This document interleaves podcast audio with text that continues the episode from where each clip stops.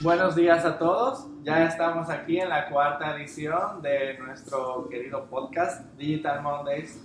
Eh, recuerden seguirnos siempre en las redes arroba Digital Mondays DR. Y aquí estamos Maciel Mateo y Juan José Báez, su servidor.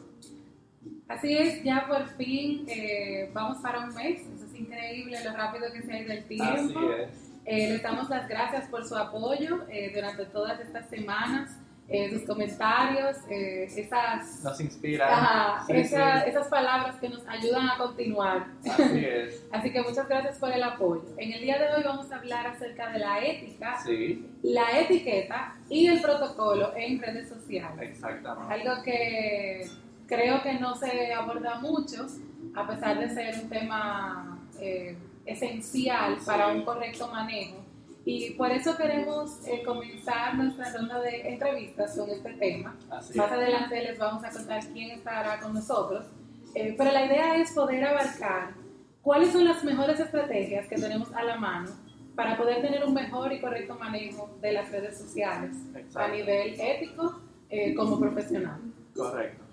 Eh, bueno, sabemos que la ética el- se permea completamente en las redes sociales, es algo que no se queda únicamente plasmado en el mundo normal, ¿verdad? En la sociedad, en el día a día, sino que trasciende también a lo que son las redes sociales y a los medios digitales. Entonces, muchas veces vemos como las personas obvian esos detalles, pasan por alto lo que es la ética, la moral, eh, las Los normas, valores. los valores en las redes sociales. De hecho, ayer estaba viendo anoche un, en Netflix una especie de serie documental que se llama Dark Web, que es la red, eh, la, la internet oscura, ¿verdad? Eh, y es realmente pues casi traumático haber visto eso porque te cuentan eh, de qué se trata realmente, de lo que tú puedes encontrar en la dark web, en la web oscura.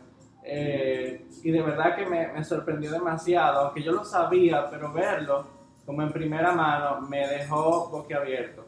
Eh, muchas veces la gente cree eh, que las redes sociales son como una especie de sociedad de anarquía, donde no existen leyes, donde no existen valores, donde no existe nada, donde todo está permitido, donde tú puedes hacer lo que sea sin ninguna repercusión. Entonces, en ese documental hablaba de, de la pornografía infantil, Sí. de lo, lo que pasa en esos niños de, en Filipinas, que es un pueblo donde todos viven prácticamente de eso, donde los, los padres ponen a los niños a eso para ganar dinero porque no tienen otra fuente de ingreso. Y yo me quedaba como, Dios mío, ¿cómo es posible que estemos viviendo en un mundo así? Y lamentablemente hay sistemas, hay navegadores, hay formas en las que tienen esas personas de hacer esas transmisiones y utilizar esos medios digitales eh, sin ser eh, Descubierto. descubiertos, ¿verdad? De manera privada. Y eso hace que sea muy complicado a la hora de poder agarrar a esa gente y poder llevarlos a la ley.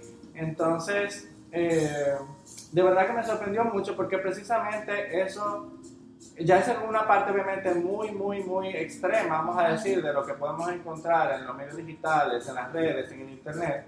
Pero, eh, si bien es cierto, las redes sociales, vamos a decir que ese es su trasfondo, o sea, Sí. puede llegar a ese punto si no tenemos cuidado, puede llegar, podemos llegar a encontrar de todo y lamentablemente la gente cree eso Sí.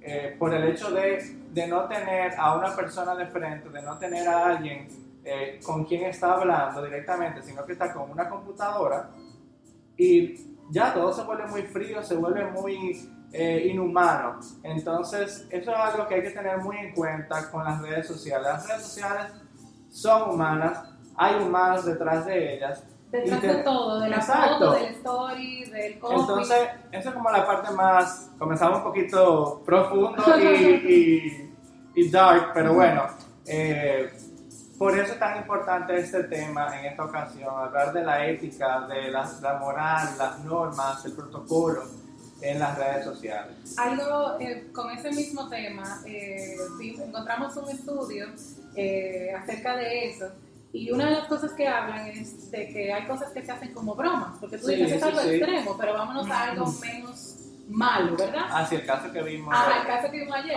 dice, como parte de una broma a través de YouTube, el joven Anton Doom aseguró haber envenenado miles de frascos de comida de bebé de la reconocida marca Gerber's. Y él fue condenado a 10 años de prisión. O sea, él lo hizo como una broma En YouTube. en YouTube, pero él fue condenado. O sea, eso salió a la luz pública, a él lo encontraron y lo condenaron a 10 años.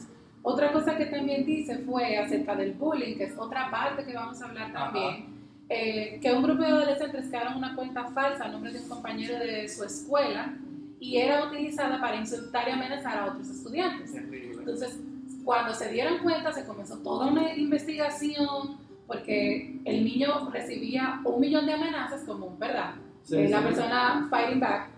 Y bueno, pues las autoridades llegaron a ver quién era, consiguieron quién eran los verdaderos autores, y aunque ellos pidieron disculpas, ellos fueron sentenciados y, eran muchachos, o sea, eran adolescentes. O sea, eh, todo lo que hacemos en este mundo digital va a tener una, una repercusión, y por eso es que es tan importante que hablemos sobre este tema. eh, y para nosotros es un honor verdaderamente poder trabajar ese tema, ponerlo aquí, que ustedes los escuchen y contar con la invitada que tenemos Así día hoy. es. Bueno, en esta ocasión queremos dar la bienvenida a nuestra primera invitada Sí. eh, en nuestro podcast. Eh, esta creo que es la ocasión perfecta para eh, dar inicio a estas sesiones de, de preguntas y entrevistas. Y en esta ocasión tenemos a nuestra querida Jacqueline Viteri, quien es especialista en el protocolo, la etiqueta a nivel corporativo. Y creo que, bueno, no, no hay otra persona más indicada, yo creo, para hablar de este tema y que además de todo nos honra por ser la primera persona invitada en nuestro podcast. Bienvenida. bienvenida, Jacqueline.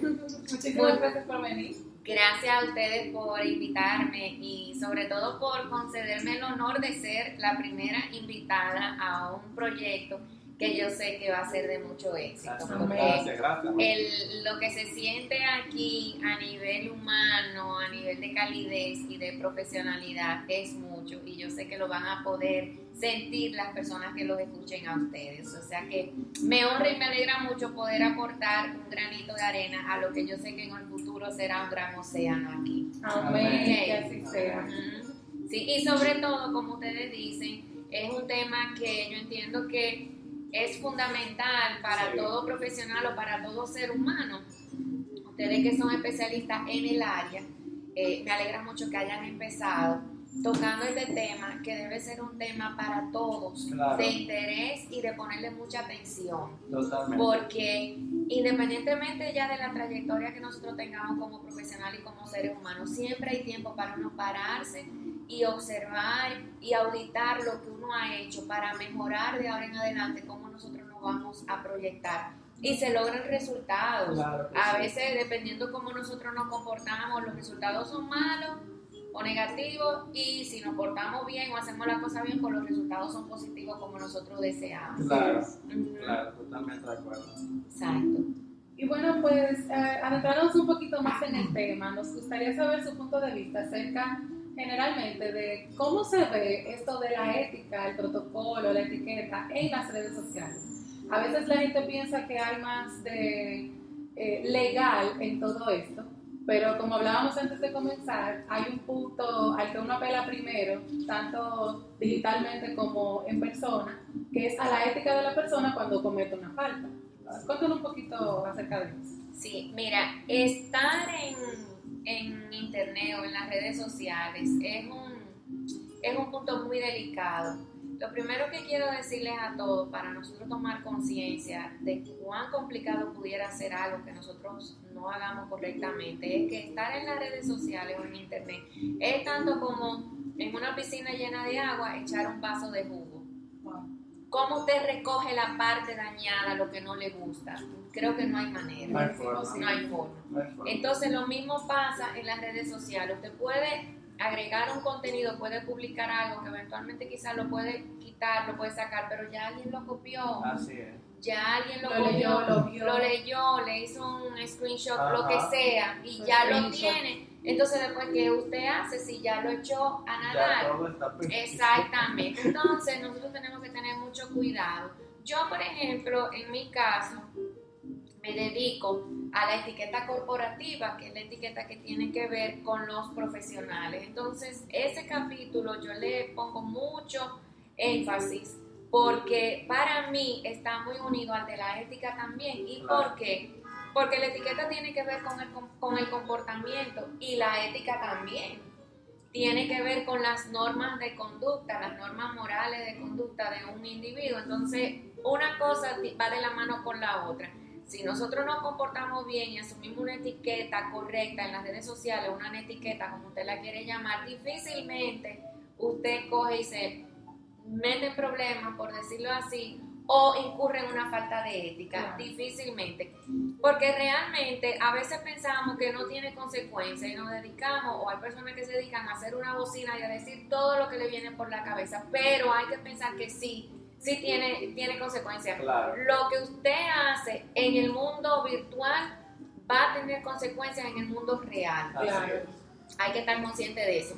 Y en nuestro país lo hay y han habido ya muchos casos y cada día crecerá más. Lo que pasa es, ustedes lo saben, que el mundo en la internet va mucho más rápido que las legislaciones nuestras. Claro, O sea, va mucho más rápido, pero eventualmente, aunque vaya tan rápido, sus consecuencias están ahí, están ahí. Y a veces, aunque no sean consecuencias legales, son consecuencias que la misma sociedad te las va a reclamar a ti. Claro. Sí. Que a veces es hasta peor tirarte a la sociedad entera de enemigos. Claro. ¿Entiendes? claro. Porque lo vas a tener en los dos mundos, en este y en el otro. Sí. Entonces son dos cosas que nosotros tenemos que cuidar y pensar y analizar, bueno, pero ¿cuál es la imagen que yo quiero proyectar? ¿Cómo yo la voy a cuidar? Y sobre todo, y quiero hacer muy enfática en eso, que tenga coherencia.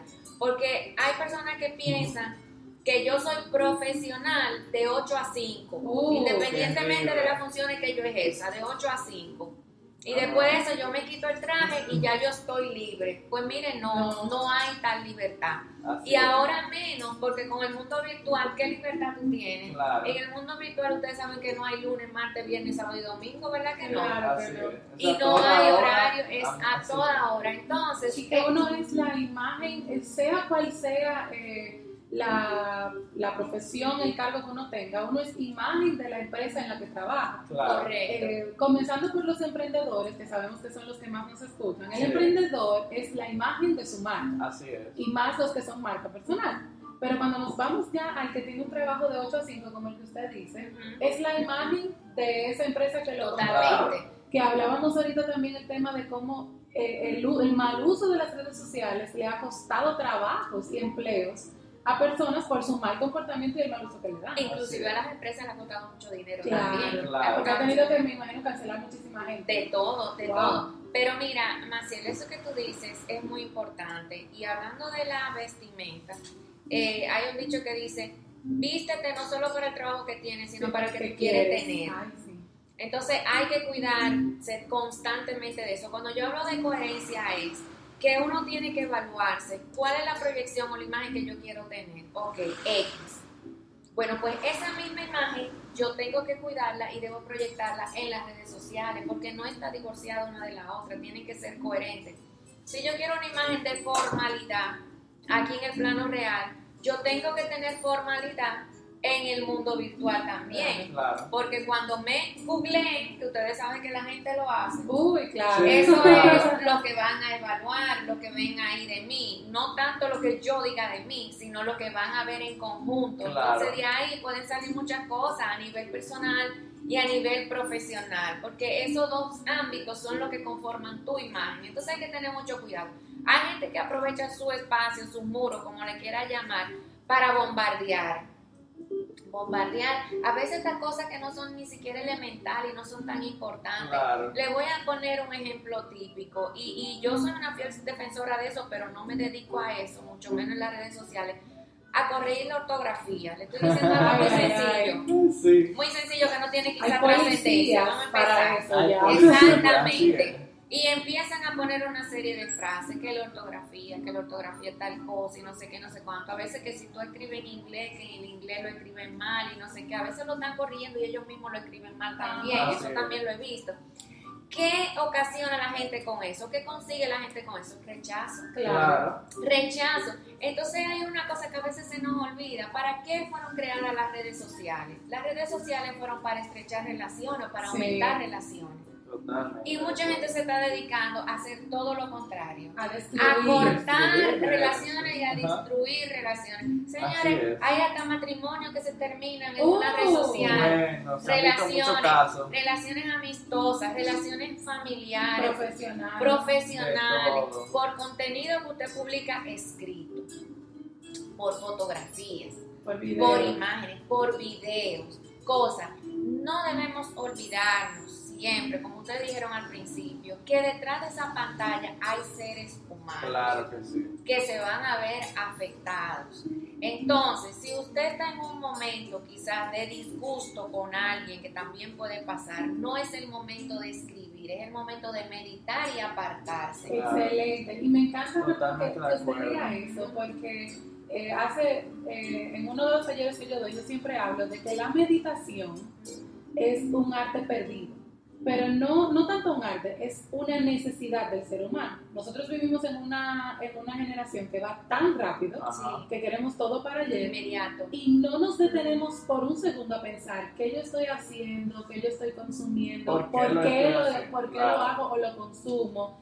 Y son esas cosas las que cambian, la- las que marcan la diferencia. Claro. Si yo hago algo porque todo el mundo lo hace y ni siquiera me detengo a pensar en que es por eso, yo me voy a dejar seguir envolviendo, aunque sea algo malo. Ahora, si llega un momento en el que yo me detengo a meditar, ¿por qué yo estoy haciendo eso? Ah, no, es que me estoy llevando de la presión de grupo. Entonces, ahí yo puedo detenerme y decir, no, no, no, esto está mal. Esta no es una razón correcta y como quiera me hace daño. Y pasa lo mismo con el comportamiento en las redes. El, el heat of the moment, como Sí, el sí, calor sí, del sí. momento, Claro. de una discusión, algo que no me gustó, te nubla y tú ni siquiera te detienes a pensar Claro. si lo que vas a hacer está bien o no. Claro. Estamos viviendo un efecto de inmediatez terrible que está trayendo consecuencias para actuar, para decir. Y, y lamentablemente las redes nos invitan a eso, a participar así, de esa manera. Abiertamente, sin Andamos buscando la que sea más rápida, Claro, inclusive. Claro. Fíjate tú que ya hasta el teléfono, la llamada telefónica, nosotros no la encontramos lenta, nos Sí. desespera. Ajá. No, no, pero ¿para qué yo lo voy a llamar si yo le mando un mensajito por WhatsApp? Ahí él me contesta más rápido. Eso es lo que nosotros queremos. Resultados rápido en todo y a veces eso trae consecuencias que no son las más favorables. Porque hablando así de, por ejemplo, para decirte de uno de WhatsApp, a veces recibimos algo pa, y como nosotros ahora somos los comunicadores por excelencia, ¿verdad? Nosotros somos los periodistas por excelencia, que ya no tenemos filtro, nosotros no confirmamos fuente ni nada. Ajá. Entonces nosotros recibimos algo fuáquito y lo seguimos mandando porque yo tengo que ganarme el protagonismo de que yo fui el primero que lo envié. Wow, Sí, sí, sí. ¿Entiendes? Wow. Entonces ahí rompemos con toda norma de ética a vida y por haber, sin pensarlo dos veces. Y eso es algo que se está está dando mucho incluso en los profesionales del periodismo. Eh, hace unos años eh, una familia muy cercana a mí pasó por una situación y todos nos enteramos porque subieron imágenes eh, súper fuertes de la persona que había muerto. Horrible. Y eso. nosotros nos enteramos, incluyendo los hijos de quien murió, por las imágenes que vio en las redes sociales. Wow. A mí me pasó hace muchos años atrás que a mi mejor amigo lo mataron y yo me enteré por un tweet.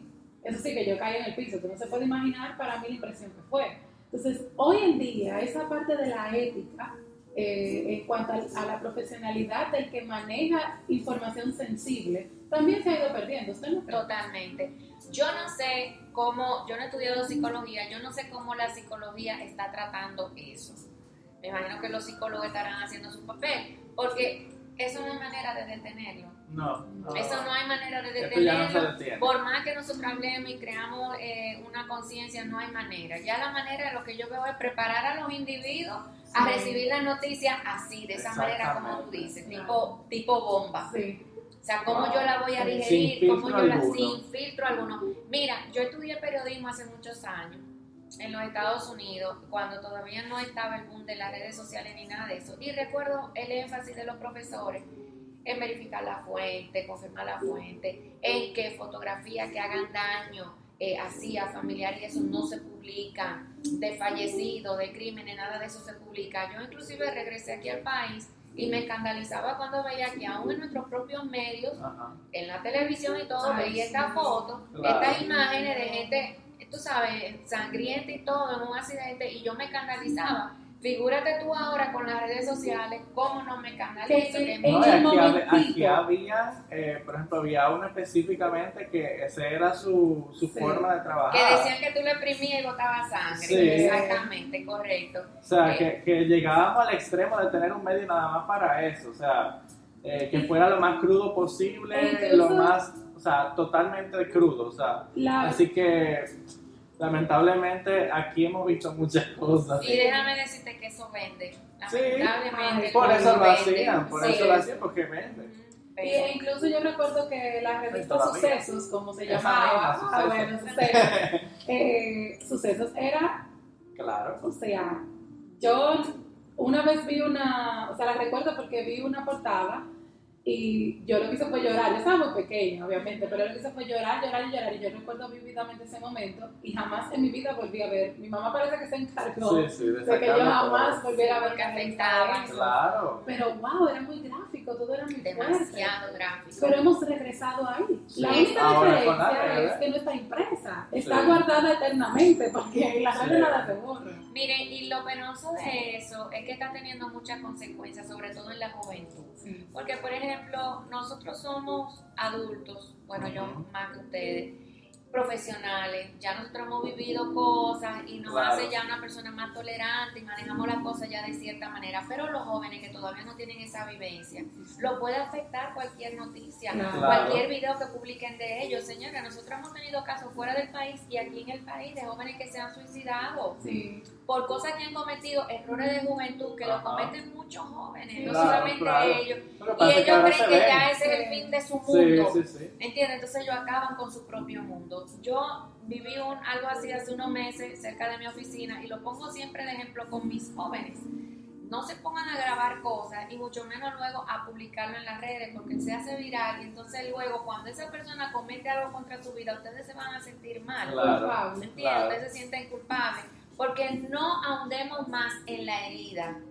Y si sabemos que es un joven, peor todavía, porque hay que darle ese margen. Yo no estoy diciendo que los jóvenes se comporten mal, sino que hay que darle también ese margen de que, fruto de su juventud, Claro, van a cometer errores. claro. Exactamente. Entonces no profundicemos más en eso. Y que ya uno como adulto sabe que uno no aprende por cabeza ajena. Exactamente. Lamentablemente, pero esa es la realidad. Los golpes de la vida de uno son los que lo- nos hacen recapacitar y entender, no puedo hacer eso, Claro. definitivamente por ahí me va mal. No puedo explotar. Exacto. Por ejemplo, yo hago mucho énfasis en la palabra tolerancia, que yo creo que tenemos que hacer grandes campañas de tolerancia en nuestro país, porque aún los adultos ya muy adultos veo en, en el tránsito, en el manejo, Ahí como cualquier cosita, días una persona que te cruza ya explotan y le dicen cuantas De cosas, le sacan un dedo, lo que sea, por si cosas tienen un arma, sencillas. sacan un arma. Peor. O sea, Peor. Machete, ahí hay, hay niveles de tolerancia cero. Cero, tolerancia cero. Entonces eso tenemos nosotros que rescatarlo porque Claro. primero muchas veces es un accidente, nadie quiere que ocurra. A veces tú vas manejando y vas distraído hasta pensando en algo y sin querer le frenaste casi pegado Claro. al otro carro, pero no le diste. Entonces Ujú. no venga tú a caerle a esa persona. Y a eso yo me refiero. Tenemos, pero esa tolerancia, como le dije, no solamente aquí, también tenemos que reflejarla en los medios sociales, en las redes sociales totalmente. no explotar por cada cosa que nosotros veamos.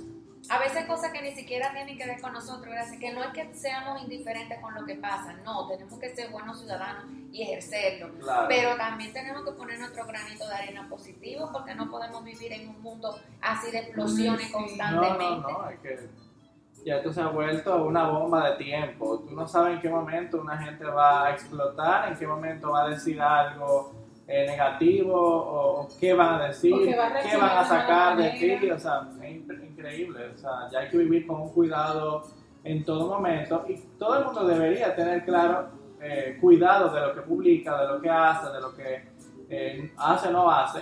Pero ya ahora como con las redes sociales, que es una, vamos a decir, una ventana totalmente transparente, Sí, eh, que transparenta la vida de todo el que la usa, pues hay que tener aún más cuidado con lo que uno publica, con lo que uno hace, con lo que uno dice. Y bueno, creo que ahí radica todo. Y mira, a- hay que, hay que darle su crédito también, porque realmente las redes sociales han hecho su aporte. Claro. Estamos Sí, clarísimos sí, pero no es que sea malo todo. Han hecho su aporte y a nivel comercial también ha dado trabajo a muchos profesionales también, eso hay que decirlo. Claro. Ha creado muchas plataformas que han ayudado de muchísimas maneras al ser humano, profesionalmente, hasta socialmente, de todas maneras. Muy bien. Lo que estamos ahora mismo quizás eh, señalando es esa partecita donde se afecta la ética o también la etiqueta, que a veces nosotros tenemos que auto, eh, ¿cómo se dice? Estudiarnos, empezar Claro, a examinarnos, evaluarnos, para ver qué nosotros podemos corregir y cómo nosotros podemos aportar a un mundo mejor. Claro. Y hay algunas recomendaciones que ya para ir finalizando que usted nos pueda dar para poder eh, manejar precisamente y correctamente nuestras redes sociales. Sí, mira, en sentido general, hay lo que se conocen como unos principios que nosotros tenemos que poner en práctica en nuestra presencia en las redes y valores que tenemos que incluir. Uno de ellos es el respeto, obviamente. Claro. Siempre Es básico. es básico, siempre hablamos de tratar a los demás como tú quieres que te traten a ti, ¿verdad? Entonces, respetarse y respetar la, la presencia de los demás, Claro. aprender, aprender esa parte. La libertad, yo tengo la libertad de ejercer la mía, pero también los otros tienen su libertad, Claro. entonces respetarle ese espacio que ellos tienen, Ahí volvemos a la tolerancia. a la que- que tolerancia. No hay tolerancia. Si yo digo algo que a ti no te gustó, ya cualquiera puede decirme lo que le dé su gana, hasta barriga verde, porque no está de acuerdo, pero déjame a mí también decir lo que yo quiero decir, porque ese es mi punto de vista. Claro. Exacto. La identidad. Primero, hacer uso de mi identidad de forma segura. Bien. Muy Porque bien. antes de estar en cualquier plataforma, que no lo hacemos con frecuencia, primero estamos y después averiguamos cómo es que se debe estar correctamente. Señores, qué buen Wow. Wow. Luego es que averiguamos las normas, Sí. pero quizás después cuando nos cuando entramos en algún problema, ¿verdad? Ajá. Y sobre todo ser sincero y ser transparente con esa Claro. identidad. Muy Claro. bien. Ok, en cuanto a nombre, incluso en cuanto a fotografía. Hay gente a veces que te escriben y tienen la fotografía de una celebridad y tú no sabes quién le está escribiendo. Es. A mí me pasa eso hasta por WhatsApp y tú no sabes si es esa persona o no es esa persona. Claro. Entonces vamos a ser eh, transparentes con esa parte. Sí. Ok, eh, la calidad de vida. Nosotros tenemos que co- cooperar, inclusive a través del mundo virtual, a mejorar una calidad de vida. Ustedes saben como Claro. publicistas que inclusive hasta se puede ayudar hasta con campañas saludables. Claro. el medio ambiente claro, uno, claro. que es aquí en el mundo real, pero se puede ayudar a través del mundo virtual, Así ¿verdad? es. A mejorar. Entonces, ¿cómo nosotros podemos aportar en ese sentido? Bueno. Como le he dicho, el cuidado del comportamiento, ya lo hemos abordado en diferentes razones, y ayudar sobre todo a los que están surgiendo, que nacieron con ella, obviamente, que son los niños, pero ayudarlos. Claro. Cómo ese comportamiento virtual no les va a afectar el real, porque este real hay que cuidarlo también. Claro que sí. Y sobre todo los niños están criándose que creen que eso es lo único que existe. Fíjense Sí. que hasta comen con una laptop frente Eso a ellos. Y eso- eso- digital, exacto. mira, Y eso es peligroso porque nosotros que venimos, vamos a decir, del mundo Real, el mundo real, ¿verdad? Offline, eh, que, que crecimos sin eso, sin las redes sociales, sin esas eh, plataformas. Tenemos ya unos valores arraigados, tenemos unas etiquetas, tenemos unas formas de conducirnos que muchas veces los jóvenes actuales, lo- los niños que están creciendo con las redes sociales, entienden que esa, no, y entienden que esa es la Es la forma norma, correcta ajá. de conducirse, porque han crecido viviendo lo mismo que ven en las redes sociales. Entonces, nosotros sí tenemos a esa ventaja de que venimos de- del mundo real, por decirlo así, eh, con ya normas establecidas, pero estos niños están creciendo en base a las normas que ven en las redes sociales y creen que eso es lo correcto. Sí, Y por eso es que hay que inundar las redes sociales entonces con las buenas costumbres, Claro. porque la generación que es la que nos va a relevar, el Ajá. relevo, entonces va a venir con ideas eh, totalmente dañadas. Entonces Claro. lo que nos ha costado tanto tiempo construir se va a desbaratar desde Claro. que uno comience a salir de- del espectro, ¿verdad? Sí, sí. Entonces es muy necesario que las Va. redes sean inundadas con un mejor contenido. va a desaparecer. Yo, a mí me llamó la atención algo que yo vi hace unos meses y fue un, no sé si ustedes lo han visto, un plato de comer. Yo que doy clases de modales en la mesa, un plato de comer con un espacio para tú colocar tu, tu celular. No, ¿Qué? no. Entonces, sí, yo tengo Pero la eso fue, Ay, eso Dios fue una publicidad. No, no, no, no, no, no, es un, ba- es un plato que lo venden, es, lo venden y tú lo puedes pedir por internet y todo eso. Yo me escandalicé Pero claro, porque veo la foto del joven comiendo, ya tú sabes, solamente, él- yo no sé si él sabía cómo él, si, si él se dio cuenta que él estuvo comiendo en algún momento porque sus ojos estaban concentrados en el celular. wow. Entonces eso le dice a ustedes eh, que hay como una sorprendida. No, yo también. que donde yo, estoy. Exacto. Lo vamos a buscar, plato, para ponérselo en el blog. Sí. Por favor, Para que lo vean. Pero es para que no lo tenga. Sí, Exacto. por favor, no No lo No le vamos a poner el enlace. Solo la foto. Exactamente. Y ya por último, el respeto a la ley. Que no se olviden que porque están en lo virtual no hay ley. Claro. Ok. Lo que usted haga de manera virtual va a tener consecuencias en el mundo le- eh, real y de manera legal. Así es. Entonces, cuídese de eso para no entrar en un problema legal. Buenísimo, me encantó. Demasiado Y- bueno. Y, da paso también a una próxima entrevista que tenemos con el ámbito legal muy pronto, eh, que es otra cosa que sabemos que, que carece el mundo digital de Claro. conocimiento. Así que le damos muchísimas gracias por venir. Demasiado contento y Gracias. agradecido de, de tener aquí a, a Jacqueline Viteri. Eh, ha sido una participación Sí. excepcional. Creo que ni siquiera nosotros nos pudimos haber imaginado de qué tan buena iba a ser la participación Yo de creo que ella. no lo No, imaginaba. no, no, claro. Nos sorprendió también a nosotros. Sí. Yo muy contenta y sobre todo esperando ya la próxima invitación. Claro, Claro que sí, porque todavía hay mucho más de qué hablar. Así Este tema es. Tiene tela que cortar. Ay, sí. A su orden siempre. Bueno, pues Muchas nada, gracias. hasta aquí llega nuestro podcast del día de hoy. Ya saben, compartir, comentar, darnos sus impresiones. Claro y que sí. Nos escuchamos el lunes que viene. Claro que sí. Recuerden seguirnos en arroba Digital y en la página web igual www.digitalmondaysdr.com. Bye bye. Bye.